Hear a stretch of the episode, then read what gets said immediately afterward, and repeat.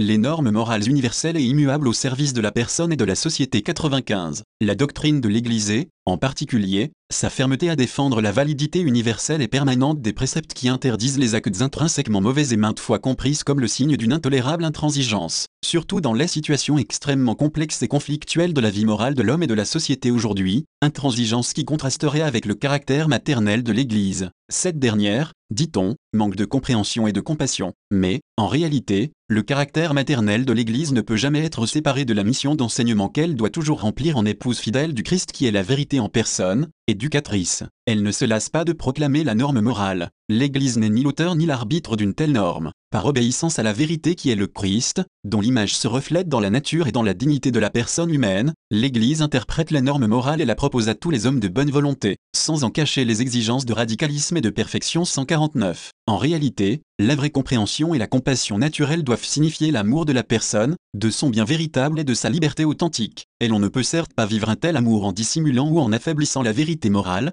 mais en la proposant avec son sens profond de rayonnement de la sagesse éternelle de Dieu, venue à nous dans le Christ, et avec sa portée de service de l'homme, de la croissance de sa liberté et de la recherche de son bonheur 150. En même temps, la présentation claire et vigoureuse de la vérité morale ne peut jamais faire abstraction du respect profond et sincère, inspiré par un amour patient et confiant, dont l'homme a toujours besoin au long de son cheminement moral rendu souvent pénible par des difficultés, des faiblesses et des situations douloureuses. L'Église, qui ne peut jamais renoncer au principe de la vérité et de la cohérence, en vertu duquel Dieu n'accepte pas d'appeler bien ce qui est mal et mal ce qui est bien 151, doit toujours être attentive à ne pas briser le roseau froissé et à ne pas éteindre la mèche qui fume encore, Conféris 42, 3. Paul VI a écrit Ne diminuez en rien la salutaire doctrine du Christ est une forme éminente de charité envers les âmes, mais cela doit toujours être accompagné de la patience et de la bonté dont le Seigneur lui-même a donné l'exemple en traitant avec les hommes, venus non pour juger, mais pour sauver. Confère JN 3, 17. Il fut certes intransigeant avec le mal, mais miséricordieux envers les personnes 152, 96. La fermeté de l'Église dans sa défense des normes morales universelles et immuables n'a rien d'humiliant. Elle ne fait que servir la vraie liberté de l'homme, du moment qu'il n'y a de liberté ni en dehors de la vérité ni contre elle, on doit considérer que la défense catégorique,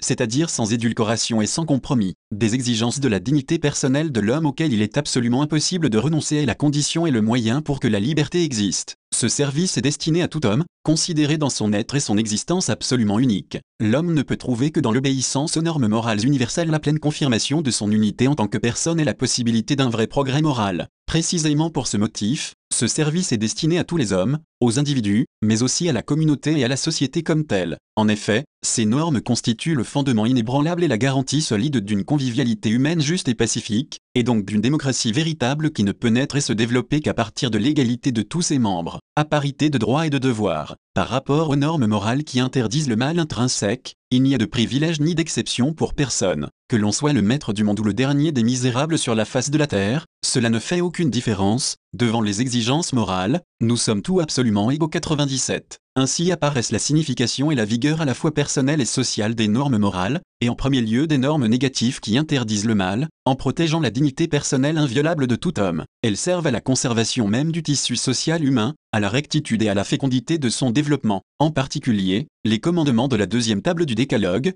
que Jésus rappelle aussi au jeune homme de l'Évangile, confère MT 19, 18, constituent les règles premières de toute vie sociale. Ces commandements sont formulés en termes généraux, mais le fait que la personne humaine 3 et doit être le principe, le sujet et la fin de toutes les institutions sociales 153, permet de les préciser et de les expliciter dans un code de comportement plus détaillé. En ce sens, les règles morales fondamentales de la vie sociale comportent des exigences précises auxquelles doivent se conformer aussi bien les pouvoirs publics que les citoyens. Au-delà des intentions, parfois bonnes, et des circonstances, souvent difficiles, les autorités civiles et les particuliers ne sont jamais autorisés à transgresser les droits fondamentaux et inaliénables de la personne humaine. C'est ainsi que seule une morale qui reconnaît des normes valables toujours et pour tous, sans aucune exception, peut garantir les fondements éthiques de la convivialité, au niveau national ou international.